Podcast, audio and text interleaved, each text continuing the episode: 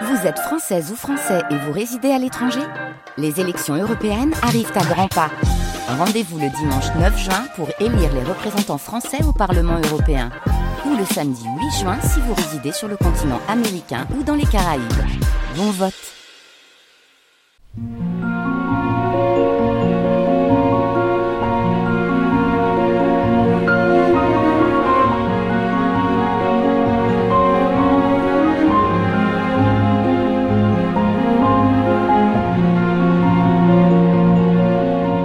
France Culture.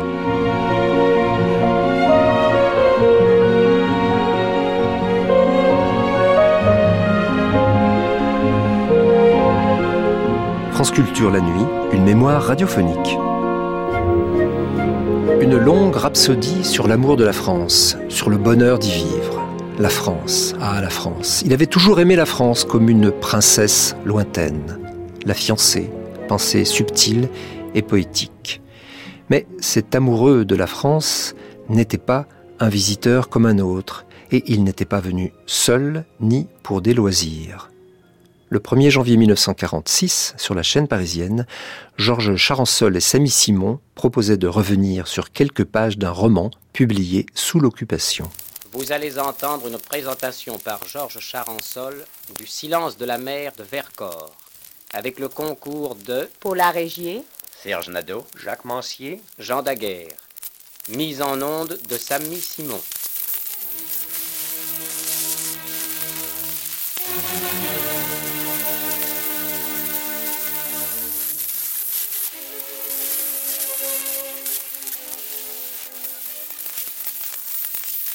Pendant l'occupation, des livres circulèrent clandestinement.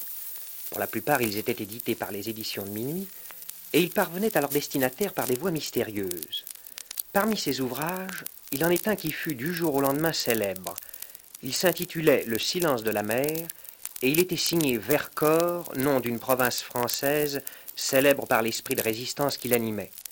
Dédié à Saint-Paul Roux, premier écrivain français victime de l'occupation, ce récit frappa tous ses lecteurs par sa densité, le ton détaché, presque objectif, avec lequel nous était présentée cette courte histoire. Nous étions habitués à voir peindre nos vainqueurs provisoires sous des couleurs si tranchées, douze agneaux pour les uns, affreuses brutes pour les autres, que la vérité des traits enthousiasma tous ceux qui eurent, vers 1942, l'occasion de lire Le silence de la mer. On chercha qui pouvait bien se cacher sous le masque de Vercors. Nul, naturellement, ne songea à Jean Brulaire, dessinateur intelligent et habile, qui depuis longtemps s'était fait un nom dans le monde du livre, mais dont on ne connaissait encore aucun écrit. Depuis la Libération, Jean Brulaire a repris son crayon, mais il n'a pas posé sa plume, et nous avons vu paraître au cours de ces derniers mois un assez grand nombre d'écrits signés de lui sous le titre Le sable du temps, et où se retrouve un peu de la noblesse de ton, du silence de la mer, récit qui est l'histoire d'un homme qui ne se résigne pas à être traité en ennemi, et qui espère toujours arracher à la jeune fille auprès de laquelle il vit un mot, un seul mot. Ce mot, elle finira par le dire, mais ce sera un mot par lequel elle donnera à l'allemand son congé. Ce silence, pour tous les lecteurs de ce court récit, prenait une signification symbolique que précise Vercors aux premières pages du Sable du Temps, dans le texte intitulé Souffrance de mon pays, où il s'efforce d'expliquer ce que fut la situation réelle de la France durant les quatre années de l'occupation. Vous qui lisez, qui, qui entendez tout cela, vous ne pouvez rien dire. Rien. Vous voudriez crier, vous voudriez hurler, mais il n'est pas un journal, pas un livre, pas une revue, pas un micro où vous puissiez crier que ce n'est pas vrai. On ne vous a pas laissé un seul moyen de faire savoir au monde que vous ne vous soumettez pas.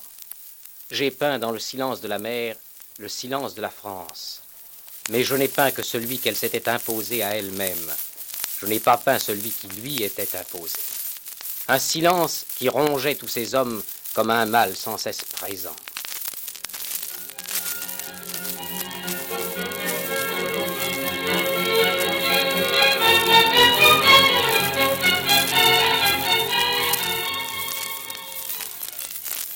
La scène se passe dans une maison isolée à la campagne.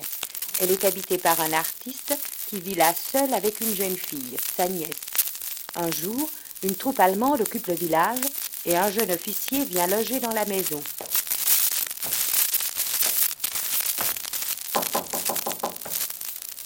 Ce fut ma nièce qui alla ouvrir quand on frappa. Il faisait nuit, pas très froid. Je vis l'immense silhouette, la casquette plate, l'imperméable jeté sur les épaules comme une cape. Ma nièce avait ouvert la porte et restait silencieuse.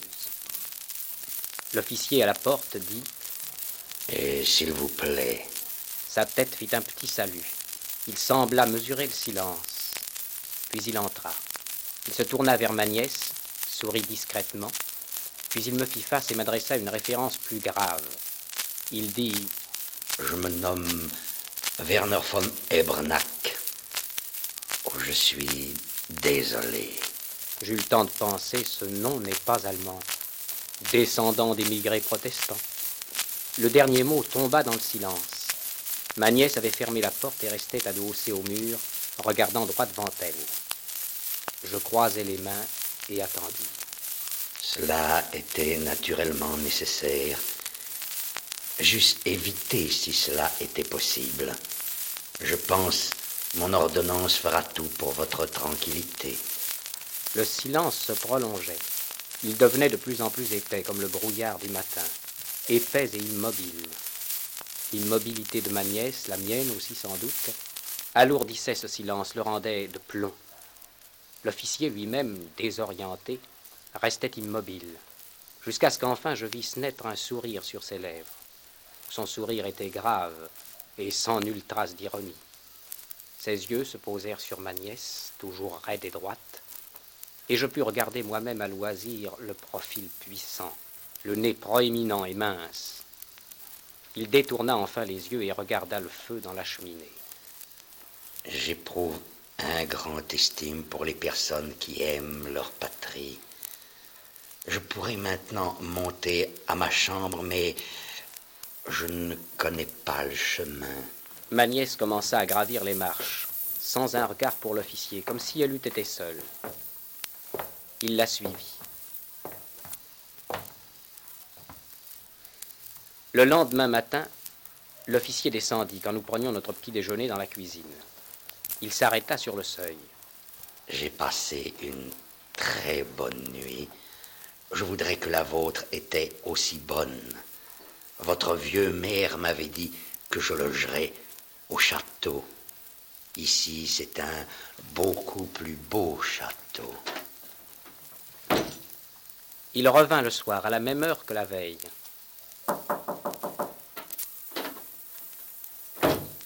Il frappa, mais n'attendit pas que ma nièce lui eût ouvert. Il ouvrit lui-même. Je crains que je vous dérange. Si vous le préférez, je passerai par la cuisine, alors vous fermerez cette porte à clé. Il traversa la pièce et resta un moment la main sur la poignée, regardant les différents coins du fumoir. Enfin, il eut une petite inclinaison du buste. Je vous souhaite une bonne nuit. Et il sortit. Nous ne fermâmes jamais la porte à clé. D'un accord tacite, nous avions décidé, ma nièce et moi, de ne rien changer à notre vie, fût-ce le moindre détail, comme si l'officier n'existait pas, comme s'il eût été un fantôme.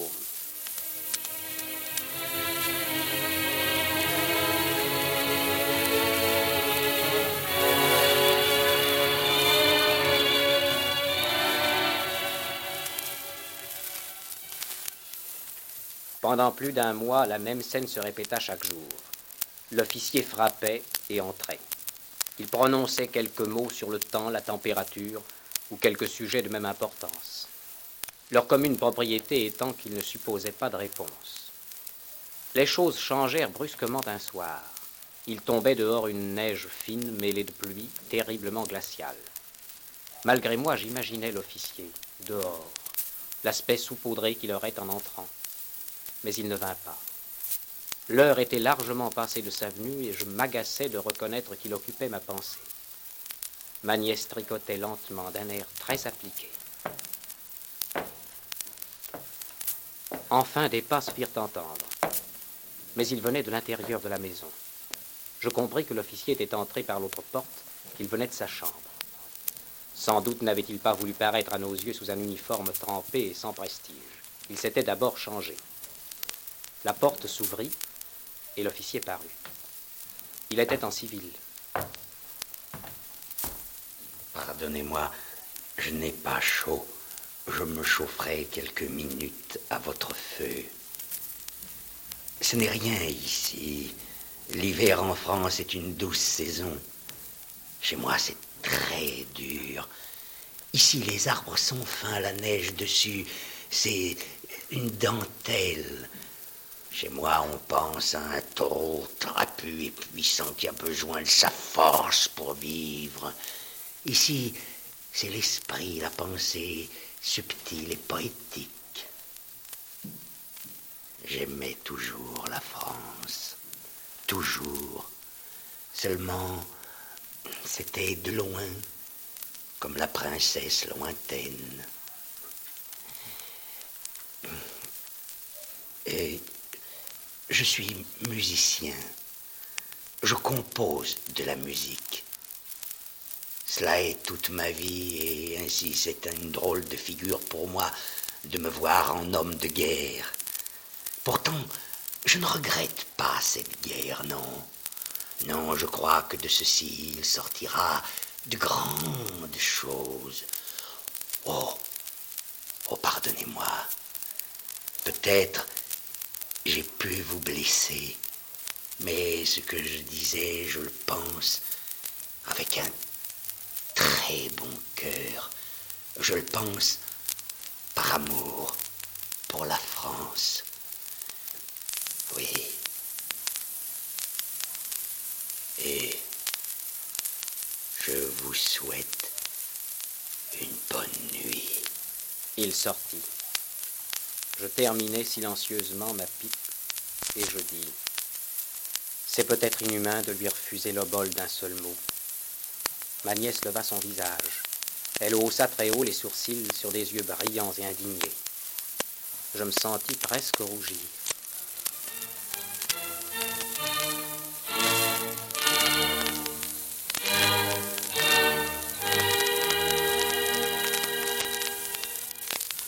Depuis ce jour, ce fut le nouveau mode de ses visites. Nous ne le vîmes plus que rarement en tenue. Il se changeait d'abord et frappait ensuite à notre porte. Il frappait et entrait sans attendre de réponse, réponse qu'il savait que nous ne lui donnerions pas. Il se penchait sur le feu cependant que sa voix bourdonnante s'élevait doucement. Et ce fut au long de ces soirées sur les sujets qui habitaient son cœur, sur son pays, sur la musique, sur la France, un interminable monologue, car pas une fois il ne tenta d'obtenir de nous une réponse, un acquiescement, ou même un regard.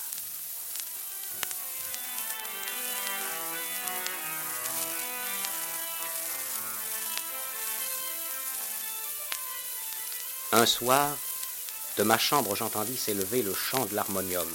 On jouait ce prélude de Jean-Sébastien Bach que travaillait ma nièce avant la débâcle.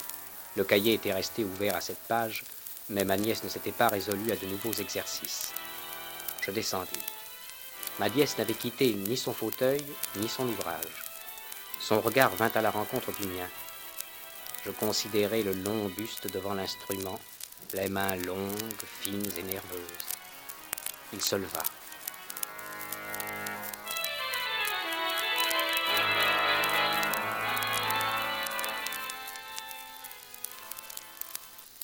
Rien n'est plus grand que cela. Grand, ce n'est pas même le mot. Cela nous fait pressentir ce qu'est la nature, la nature divine et inconnaissable. Bach, il ne pouvait être calmant. Notre terre a ce caractère, ce caractère inhumain. Je veux dire, pas à la mesure de l'homme.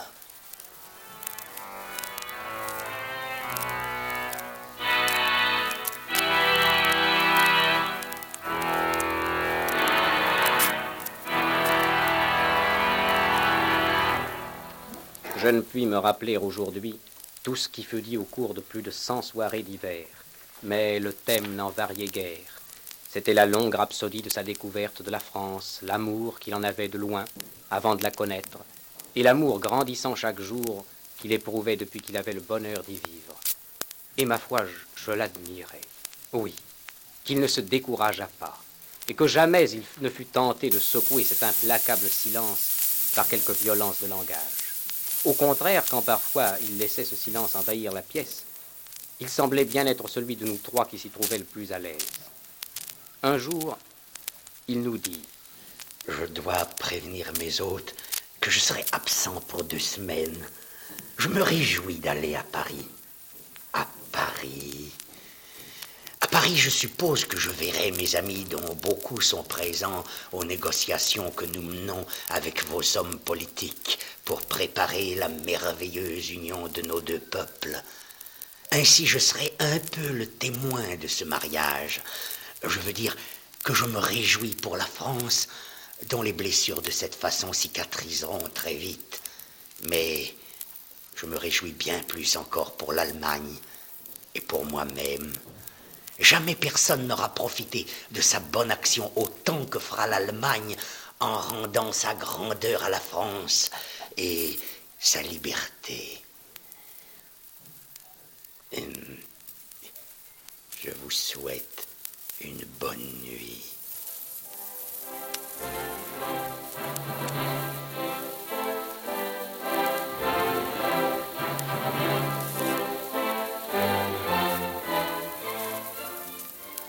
Nous ne le vîmes pas quand il revint. Nous le savions là, mais pendant de nombreux jours nous ne le vîmes pas. L'avouerai-je, cette absence ne me laissait pas l'esprit d'en repos. Je pensais à lui. Je ne sais pas jusqu'à quel point je n'éprouvais pas du regret, de l'inquiétude. Mais ni ma nièce ni moi nous n'en parlâmes. Mais lorsque parfois le soir nous entendions là-haut résonner sourdement ses pas, je voyais bien qu'elle mettait soudain à son ouvrage une application têtue. Ce fut trois jours plus tard qu'à peine avions-nous vidé nos tasses, nous entendîmes naître, et cette fois sans conteste, le battement familier de ses pieds. Ma nièce avait levé la tête et elle me regardait. Quand la dernière marche eut crié et qu'un long silence suivit, le regard de ma nièce s'envola. Je ne crois pas que ce silence ait dépassé quelques secondes, mais ce furent de longues secondes. Il me semblait voir l'homme derrière la porte, l'index levé prêt à frapper, et retardant, retardant le moment où par le seul geste de frapper, il allait engager l'avenir. Enfin, ce furent trois coups pleins et lents, les coups assurés et calmes d'une décision sans retour. Je m'attendais à voir comme autrefois la porte s'ouvrir aussitôt, mais elle resta close. Et alors, je fus envahi par une incoercible agitation d'esprit. Fallait-il répondre? Pourquoi ce changement? Quels étaient ce soir les commandements de la dignité? Je regardais ma nièce pour pêcher dans ses yeux un encouragement ou un signe, mais je ne trouvais que son profil. Elle était très pâle. À ce moment, et ma nièce dit Il va partir. Je n'attendis pas davantage. Entrez, monsieur. J'imaginais le voir paraître en civil, et il était en uniforme. Il se tenait droit dans l'embrasure, si droit et si raide que j'en étais presque à douter si j'avais devant moi le même homme. Il resta ainsi quelques secondes, droit, raide et silencieux. Puis ses yeux se portèrent sur moi. Ensuite, ils se posèrent sur ma nièce et ils ne la quittèrent plus. La bouche s'ouvrit et l'officier dit Je dois vous adresser des paroles graves. Tout ce que j'ai dit ces six mois, tout ce que les murs de cette pièce ont entendu, il faut. Il faut l'oublier. J'ai vu ces hommes victorieux, je leur ai parlé. Ils ont ri de moi. Ils ont dit Vous n'avez pas compris que nous les bernons. Nous ne sommes ni des fous ni des niais. Nous avons l'occasion de détruire la France, elle le sera. Pas seulement sa puissance, son âme aussi. Son âme surtout. Il n'y a pas d'espoir. Pas d'espoir. Ils m'ont tout expliqué. Ils flattent vos écrivains, mais dans tous les pays qu'occupent nos troupes, Aucun livre français ne peut plus passer, pas seulement vos modernes, mais tous les autres, tous les autres. Ils éteindront la flamme tout à fait. L'Europe ne sera plus éclairée par cette lumière. J'avais un ami. C'était mon frère. Nous avions étudié de compagnie. Nous ne faisions rien l'un sans l'autre. Je jouais devant lui ma musique. Il me lisait ses poèmes. C'est lui que j'ai vu à Paris. J'ai vu ce qu'ils ont fait de lui. Ils feront ce qu'ils disent avec méthode et persévérance. Ils m'ont dit c'est notre droit et notre devoir. Notre devoir. Heureux celui qui trouve avec une aussi simple certitude la route de son devoir. J'ai fait valoir mes droits. J'ai demandé à rejoindre une division en campagne. Cette faveur m'a été enfin accordée. Demain, je suis autorisé à me mettre en route pour l'enfer. Je vous souhaite une bonne nuit. Je crus qu'il allait fermer la porte et partir. Mais non. Il regardait ma nièce. Il la regardait. Il dit Adieu. Il ne bougea pas. Il restait tout à fait immobile. Et dans son visage immobile et tendu, les yeux étaient encore plus immobiles et tendus, attachés aux yeux de ma nièce. Cela dura, dura jusqu'à ce qu'enfin la jeune fille remua les lèvres. J'entendis Adieu. Il fallait avoir guetté ce mot-là pour l'entendre. Mais enfin, je l'entendis. Von Ebronac aussi l'entendit. Et il se redressa, il sourit, et la porte se referma, et ses pas s'évanouirent au fond de la maison.